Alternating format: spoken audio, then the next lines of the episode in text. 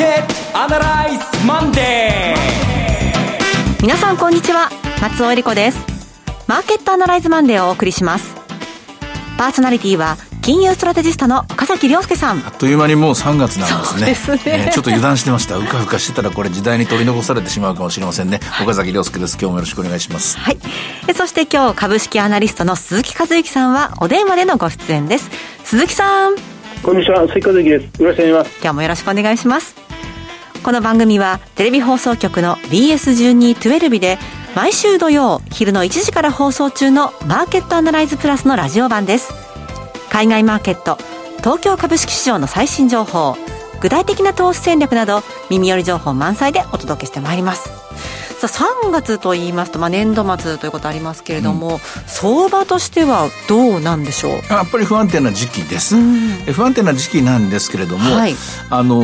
ー今年度2020年度の終わりですね。に関して言うと利益の着地とかは情報修正とかですね、ええ。こういうのが相次いでますからそこはさほど失敗することはないと思うんですが株式市場の着地がちょっと難しいかもしれないというのは、はい。これ後ほど戦略でもお話ししたいんですけどもこの1年間ずっと相場が上がってきて、上がってくるのは当たり前ですけども売りのポジションが踏まされて減ってって買いのポジションが増えてるんですね、はい買いのポジションが増えて我々は今、えー一番取引の多い2021年3月切りから今度は2021年6月切りにポンとジャンプして飛び乗らなきゃいけないんですよ。ロールオーバーっていうやつです。でこれがうまくできるかどうか、えー今週から来週にかけての最大の、あの、日本株式市場のテーマになると思いますね。今日も早くお話伺いたくなってまいりました、それでは番組を進めていきましょう。この番組は株三六五の豊かトラスティー証券の提供でお送りします。今週のストラテジーこのコーナーでは今週の展望についてお話しいただきますあの、戦略を語る前にですね、ちょっと最初に難しい話をしておきたいと思うんですが、はい難しい話というのは、実はマーケットアナライズ、アナライズテレビの方でもお話ししましたけども、アメリカの金利が、えー、どんどんどんどん、えーピッチが速くなって上昇していくスピードが速くなってきましたよね。で、木曜日には急激な上昇があって、金曜日はや、ちょっと落ち着いたんですが、えー、テレビの中でですね、コンベクシティイベントっていう何やら聞き慣れる、びっくりするような話、はい。本当かなっていう話を、ね、ちょっとしたんですが、あの時は冒頭のニュース、本当3分ぐらいでまとめたので、そりゃ3時間ぐらいかかる話を3分でまとめるんですから、それは喋る方も大変ですし、聞く方もピンとこないかもしれませんが、えそこをもう少し言っておくと、アメリカの金利上昇の何が問題かというと、30年の金利上昇なんですね。はい30年の金利、まあ、30年先にはコロナも終わってるだろうと。30年先には、えー、全てが正常化してるだろうと思えば30年の金利が上がるのは当たり前のことだったんですが、30年の金利が上がっていくと、30年の金利に連動する住宅ローン金利が上がります。アメリカの場合は30年の 固定型住宅ローンが普通なんですけどね。で、この金利がこう上がってくるとですね、アメリカの場合は、昔、木内さんの会に第2、あの、会でお話したと思うんですけども、あの、早期償還と言いますか、借り換えが普通なんですよね。ええただ、あの、3000万借りました。金利が下がってきました。え5%で借りてたのが3%になりまし、なってきました。だから、5%のえー3000万を返して、もう一回3%で借り換えし、えーしてし、しましょうっていう、こういう話なんですけども、これが普通で、えー毎年毎年ちょっとずつ、債券の、えー不動産証券のですね、残高は、その、債務者の分で減っていって、で、それを運用しているアメリカの場合は、住宅ローンまでファンドマネージャーの仕事で、えーファンドマネージャーがですね、住宅ローン債券を、に投資する世界なんですね。で、これをずっとホールドして、一番高いな、あの、長い期間、高い利回りがもらえるっていうので、銀行も保険会社も、債券ファンドマネージャーはみんなこれ大好きなんですね。7兆ドルぐらいあります。で、これが、金利が上がってきちゃうと、早期償還起きなくなってくる。はいで早期償還起きなくなると、早期償還を当てにして、これが来ると思って、えー、早期償還起きると現金が来ちゃいますから、あの、金利が来なく、あの、配当が来なくなっちゃうんで、先にこれぐらい今年も来るだろうな、というのを予想して少し多めに買うんですよ。多めにポジション持ってるんですね。で、そのポジションを解消しなきゃいけなくなる。えー、早期償還が来なかった、おまけに金利が上がっちゃいましたから、多めに持ったポジションがそれだけ評価損になっちゃうんで、はいこれ以上は、えー損ができないっていうことでですね、きあの、30年の金利が上がってくると、だんだんだんだんこれがこう、逆回転し始める。この時持ったポジションがある一定水準我慢できないところまで来ると、ボーンと爆発して、金利全体の、それこそ5年から30年全部をぐんとこう押し上げる現象が起きるんですね。これが先週起きた。これがコンベクシティイベントというものです。で、このコンベクシティイベントっていうのは連続的に、加速的に継続して連鎖していく可能性があります。あ、と言いますと、じゃあ、先週起きたのはまだ始めまだ始まりです。これがずっといろんなものが値行きのように積み重なっているポジションがあります、ありますから。私が実際ディーリングルームで、ええ、このコンベクシティイベントを目の当たりにして、まあ、不動産証券の MBS のモーゲージファンドのマネージャーに教えてもらうんですけども、えー、目撃したのは94年の4月から6月ぐらいの現象。はい、それからもう一つは2003年の6月から8月ぐらいです。で、この時、やっぱり1%、2%平気で上がっちゃいますね。で、なおかつですね、えー、その時の、もう一回これ景気回復期にこのコンベクシティイベントっていうのは起きるんですけども、2010年以降、にも起きてるはずなんですよ。はい、2010年から18、12年から18年にかけてどこかで起きてるんですが、この時はもう私は現場を離れてるので、ディリングルームにいなかったので、モーゲージファンドのマネージャーからコンタクト取ってないので、この時どこどこで確実に起きたっていうのは言えないんですけれども、どっかで起きてたと思います。はい。で、ここからが結論なんですが、あの、株式市場関係者は慌てることはないんですよ。うん、これは良い金利上昇ですから。はい、で、確かに急に金利が上がっちゃうと困るんですけれども、ゆっくり上がって分に、行く分には心配ありません。ただ、このコンベクシティイベントが起きると、94年のケースも2003年のケースもそうなんですけども、PER が大幅に減ります。縮小します。当たりますけど、前ですけども、金利が上昇トレンドに入ったというのろしが上がったわけですから、それぞれ33%ぐらい、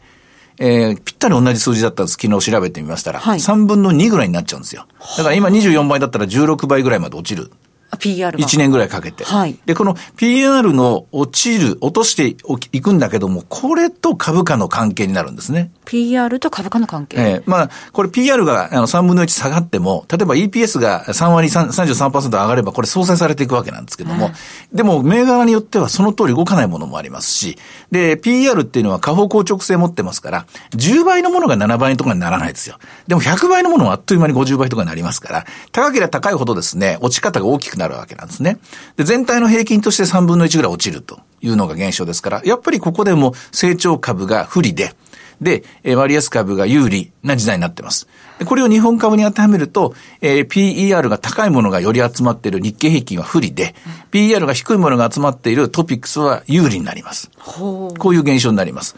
で、えー、まあ、さらに、この先の話で、ここからが戦略なんですけども、はい、日本株は冒頭で話した通り、今年1年間積もり積もった買いをですね、この3月の第2週の金曜日に、はい、スペシャルコーテーションを迎えるんですね。えー、ここでうまく乗り越えられるかどうかです。で、ここでうまく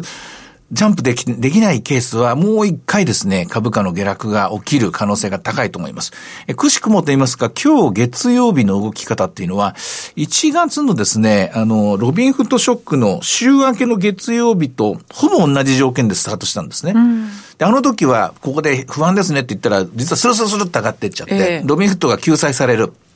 シタデルが融資するっていうので、救済されてって一挙に戻っていったんですけども、今週はそのシタデルが問題ではなくて、アメリカの長期金利が問題ですから、この長期金利がスルスルスルと落ちていけば、あの時の1月25日の週でしたかね、その時と同じように株価戻っていくんでしょうけども、しかし、私の見立てが正しくて、えー、金利の長期的な上昇トレンドに入ったとすれば、あのようなパターンにはなりにくい。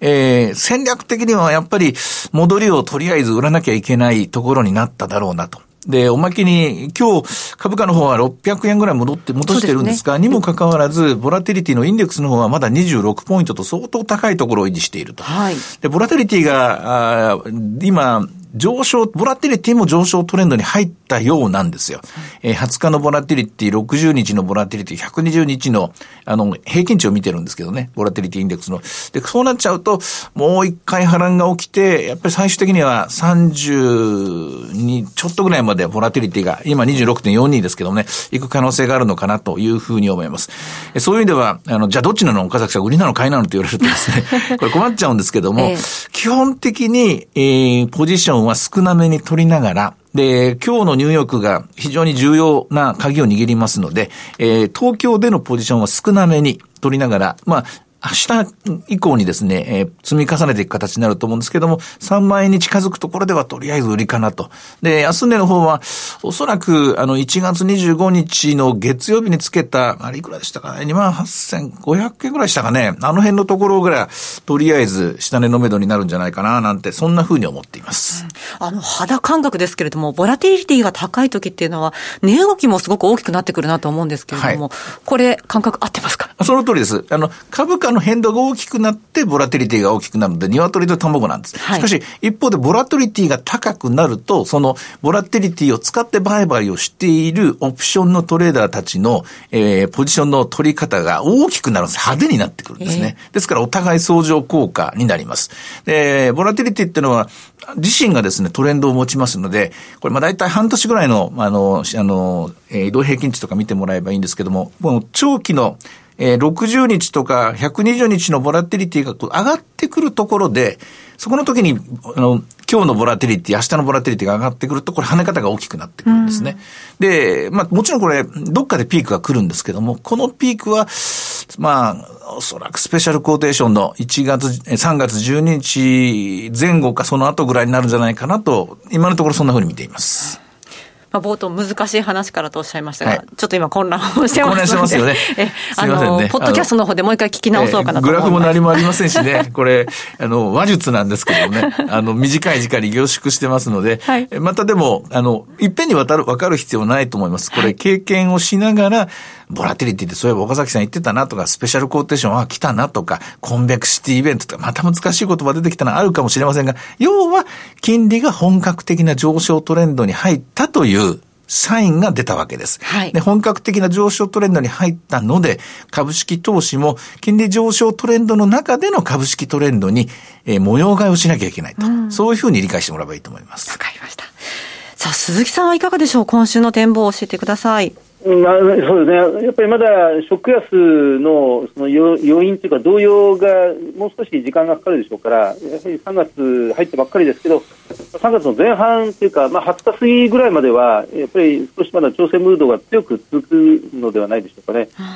でもっと言えば、まあ、先週金曜日のあの1200円安っていうのももちろん衝撃はですね衝撃なんですけど、はい、あの本当にあの目の前で見てる間に株価が本当にあの近々変わってるだけで、ええ、だ世の中は何も変わってないまんま、この日経平均は2月の15日に3万円に乗せ、で先週金曜日になんとなく自分で勝手に1200円下がったっていうような印象が強いんじゃないかなと思うんですね、うん、あの投資家の方からすればですね、はい、3万円に乗せた時も、まあ、確かに持ち株を持っている投資家の方はそれなりに評価益とか含み損は減ったり評価益が増えたりしてはいるんでしょうがなんかやっぱり実感はない、あの浮ついたまま来てたようなところもありますし、うん、で確かに1200円も下がりますと、それは持ち株に対しては多少の影響は出ますが、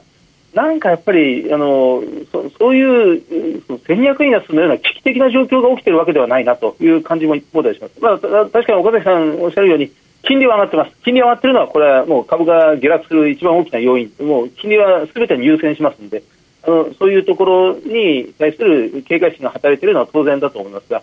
世の中全体が特に2月の1か月とは言いませんけど特に2月の後半部分2月の15日に3万円乗せた以降の動きというのはほとんどマーケットは主役らしい主役が何もないままに、えー、ワクチン相場の中で売られていたものがずっと買い戻されるという状態のまんま来てるという状況ですからあんまりなんか本当にあの うまく表現できないんですけど目の前のスクリーンが動いてるだけなんですよね、世の中は何も変わっていないのにという感じですね。今日の前場の高いところ、9時35分で2万9686円となりましたけれども、うんうん、3万円というのは。あまあ、簡単には無理でしょう。うん、うん相当アメリカ株が上に引っ張ってくれなきゃ無理なんですが、はい、で同時に日本は日本で、日本の長期金利もですね、本当はこれめでたい話なんですよ。めでたい話なんですけれども、はい、でも、あの、上がってくるとですね、今まで無視してた銀行株買わなきゃいけないのかとかですね、銀行株を買うってことはなんか他売らなきゃいけないなとかですね、こういう作業しなきゃいけなくなるんですね。このあたりのところの作業で、おそらく1ヶ月ぐらいはですね、まあ、行ったり来たりするんじゃないかなと思います。はい。さあ、では、今日の株三六五の動きはいかがでしょうか、はえー、今日の株三六五は、スタートが491円から始まったんですが、高値は708円までありました。で、安いところは470円。えー、現年は今29,615円で取引されていますが、これはあの、えー、今月で終わるですね、はい、えー、株365の方なんですね。で、来週以降は、あの、2021年バージョンの日経平均、日経型のあの365があるんですけども、こちらを中心に話そうと思います。えこちらの方は、もう少し高いところでスタートして587円から寄ってですね、669円で今取引されています。これあの、終わる方の、えー、現月の方は、買いの方がたくさんありますので、これもまさにそうなんですけども、どちらかというとこちらは、の方が安くて、で、この2021年バージョンの方は若干高くなるという修正があること、これも注意深く見ておいてもらいたいなと思いますね。はい。えさて、いろいろ展望していただきました。今週末土曜日には午後1時から放送します。マーケットアナライズプラスもぜひご覧ください。また、Facebook でも随時分析レポートします。以上、今週のストラテジーでした。ではここでお知らせです。まずは株365の豊かトラスティ証券より鈴木和之さんがご出演される動画コンテンツの情報です。豊かトラスティ証券では投資家の皆様の一助にと動画コンテンツの充実を図っています。岡崎良介さんやゲストを招いた動画など充実のラインナップをタイムリーにお届けしています。今回は鈴木和之さんによります2021年の株式市場と有望テーマについての動画がアップされています。鈴木さん、こちらの中身、ちょっと教えてください。はい、あの、まあ、あの、日経平均3万円に乗せる、少し前にこれは収録したような形ですので、いやこれは少し弱めの動きではないですかみたいな、あの、お恥ずかしい状態で、あの、語ってます。全体相場に関してはですね。はい、で、あの、その点に関しては、もう、どうぞ、笑ってください。笑いながら、あの、聞いていただければ結構です。ただ、後半部分では、短い時間ではあるんですが、後半部分では、その、将来的にこの脱炭素、カーボンニュートラルに世界中が向かっていくという中で有望な銘柄というものをいつもチョイスしていますので、このあたりはぜひあのじっくり聞いていただければなというふうに思います。はい。鈴木さんの動画コンテンツをご覧になられたい方は、豊かトラスティ証券のウェブサイトから投資情報の豊かマーケットを開き、ひろこのスペシャリストに聞くの鈴木さんのコンテンツをクリックしてください。またこちらは YouTube からも検索ご覧いただけます。豊かトラスティ証券、または豊か TV で検索してください。岡崎さんのコンテンツなどアーカイブも充実しています。どうぞご覧ください。それから、鈴木さんのコンテンツをご視聴後には、鈴木さんの特別レポートのプレゼントもありますので、ぜひご応募ください。さあ、今すぐ YouTube で豊かトラスティ証券を検索。以上、株365の豊トラスティ証券から動画コンテンツの情報でした。続いては、プレゼントのお知らせです。毎週月曜午前11時35分から放送中のマーケットアナライズマンデーでは、月1ゲスト、エミン・ユルマズさんの最新著書、新キャッシュレス時代、日本経済が再び世界をリードする、世界はグロースからクオリティへを抽選で10名様にプレゼントいたします。ご応募はインターネット限定です。必ず番組の感想をお書き添えの上、番組ウェブサイト、またはラジオ日経トップページからリンクしている応募フォームからお申し込みください。締め切りは3月8日です。来週の月曜日ですね。え皆さんからのたくさんのご応募お待ちしております。以上、エミン・ユルマズさんの最新著書プレゼントのお知らせでした。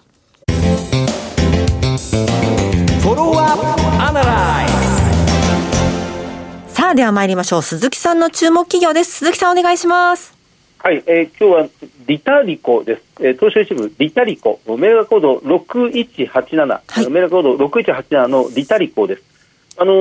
もうご存知の方も多いと思いますが、えーそのま、障害をお持ちの方、障害のある方に対して、この働く、就労機会を、まあ、サポートする、提供するという会社ですね。今、同じようなビジネスを展開する会社が、このリタルコに続いて、え、何社か、東証が株式市場に上場してきておりますが、まあ、このリタリコがその宣伝をつけた、まあ、先陣を切って、えー、このようなビジネスを世に知らしめたというところがありますね。えっとまあ、今日、その日経平均大幅高、かなり広範囲に上昇している中で、リタリコは株価下落しておりますが、えー、っと3%ぐらい続落という形になってますが、3700円ぐらいです。時価総額680億円、えーまあ、総資産が90億円、売上150億円ですから、かなり、えー、その高いところで評価されているという銘柄ですね、えー、PBR が18倍、PER が94倍、はい。えー、ROE が14%っていう形ですね。あのまあ、マザーズに上場して、えー、2016年に上場して、もう本当1年ぐらいで東証一部、2017年には東証一部に駆け上がってきたという会社であります。あのこの会社が提供しているサービスは、もうすでにもう相当有名にはなってますが、あの事業がいくつもありまして、はい、リタリコワークスという、自分たちで、えー、そういうネーミングをつけておりますが、あの障害をお持ちの方の就労支援サービス、職業訓練を、えーまあ、自分たちのこの、まあ、スクールで、えー、行って、で、えー、これ就労まで斡旋するという形ですね、そこにこの会社の収益機会があるという、うん、斡旋フィーというものをもらうという形です。えー、企業に対してインターンも行ってますし、えー、それから、まあ、職場に定着するような、まあ、サポートというものをずっと継続的に行っているということですね。はいあの累積の就労者の数がもう8000人ぐらいに今、上ってきたという形です。あのスタートは本当にその小さいところから仙台からスタートした会社ですが、もう今ではこのリタリコワークスが日本全国で86箇所まで広がって、それから、まあ、ビタリコジュニアというのがあるんですね。はい、あの発達障害です。あの小さいお子さんで、まあ、学校の授業に馴染めない、まあ、これどっちが悪いかというと、学校が提供している確一的な全国一律のこの教育カリキュラムっていう方がもう悪いんだ、そっちの方に問題があるんだっていうような今や論調になってきてるんですが、ななかなか日本のこの、ええまあ、教育システムはそういうのをすぐに変えようという方向には行ってない。それの間を埋めるという形で、えー、リタリコジュニアというのが今、全国で120箇所ぐらい、えー、拠点を設けてます。それから、まあ、リタリコワンダーという名前を付けてますが、もう特にこの、もうある特定の分野にものすごく集中力を発揮するお子さん、ここではプロプロプログラミングを今は提供してるんですが、こういうところだけを特化して伸ばしていこうというスクールも、うんまあ、展開している。え 3D プリンターだとかプログラミングなんかを含めてですね、えロボティクスなんかも含めてあのこういうものを全部含めて今全国230箇所近くまでこのリタリコの拠点は増えてきてでもそれでもまだ全国をカバーするまでには全然至っていなくて、うん、えー、拡大余地というのはこれからも相当出てくるということになろうかと思います。あのまあ、その大人の社会というものが、まあ、今回の、えーまあ、総務省の、まあ、接待公務員倫理規定に反するような接待も含めてですね大人の社会というものが何か日本の場合このワクチンの調達も含めて制度的になんかちょっとおかしな方向に今や来てしまってるんではないかな。やはり新しい世の中を切り開くというときにこのリタリコのような新しいビジネスえ新しい着眼点、もう、まあ、ベンチャー企業ですよね、こういうものに、まあ、次から次へ出てきてほしいなという願いを込めて、リタリコ、注目してみたいなというふうに思います。はい。ありがとうございます。今日ご紹介したのは、リタリコ6187でした。さあ3月始まりますけれども今月は日銀の点検もありますしねそうなんですよだから冒頭でうわ3月だと思ったのは、はい、だって今晩また ISM の発表があるわけですし、はい、で金曜日にはまた雇用統計が来るんですよ、ねえー、そうかそうか2月っていうのはすぐ終わっちゃうんだなと改めてで思ってちょっと今あの出遅れてるのでもう一回資料読み直してるところです、はい、さてマーケットアナライズマンではそろそろお別れの時間です。ここまでのお話は？岡崎亮介と。追加随と。そして松尾恵理子でお送りしました。それでは今日はこの辺で失礼いたします。さよなら。さよならこの番組は株三六五の豊かトラスティ証券の提供でお送りしました。